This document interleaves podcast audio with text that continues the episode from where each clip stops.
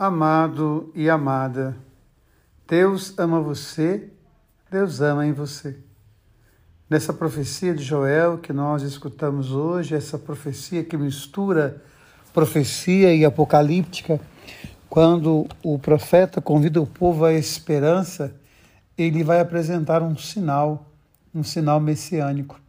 No versículo 18, ele vai dizer que naquele dia da montanha jorrará um vinho novo. E é muito bonito como o Evangelho, sobretudo João, vai reler em Jesus esta profecia. Quando nas bodas de Caná Jesus transforma a água em vinho. Ele é o vinho novo que se apresenta. Também Lucas, quando fala do samaritano, vai dizer que o samaritano deitou a óleo e vinho nas feridas daquele que estava no caminho. Então é muito interessante como os evangelhos retomam essa profecia de Joel essa profecia que também é dita lá em Amós, se não me engano, no capítulo 13, versículo 9, quando ele vai dizer essa expressão: Naquele dia, ou seja, no dia do Senhor, da montanha vai jorrar um vinho novo.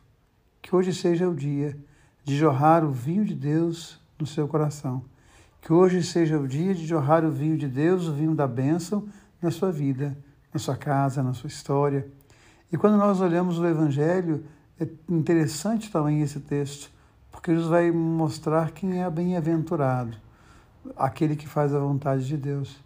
E é bonito quando no Evangelho de Lucas, o anjo Gabriel vai se aproximar de Maria e vai fazer para ela a proposta. E a resposta que ela dá ao anjo está em consonância com essa palavra de Jesus. Porque a mulher vai dizer a Jesus: Bem-aventurado o ventre que te trouxe e o seio que te amamentou. Jesus vai dizer, ela é bem-aventurada também, porque ela faz a vontade de Deus. Como lá em Lucas, no capítulo 1, Maria responde, eis aqui a serva do Senhor, faça-se em mim segundo a sua palavra. Que nós possamos deixar o vinho de Deus ser derramado em nosso coração e que nós possamos procurar cada dia mais fazer a vontade de Deus, para assim também sermos bem-aventurados. E com certeza a vontade de Deus é que o amor dele passe através de nós. Porque Deus ama você, Deus ama em você. Amém.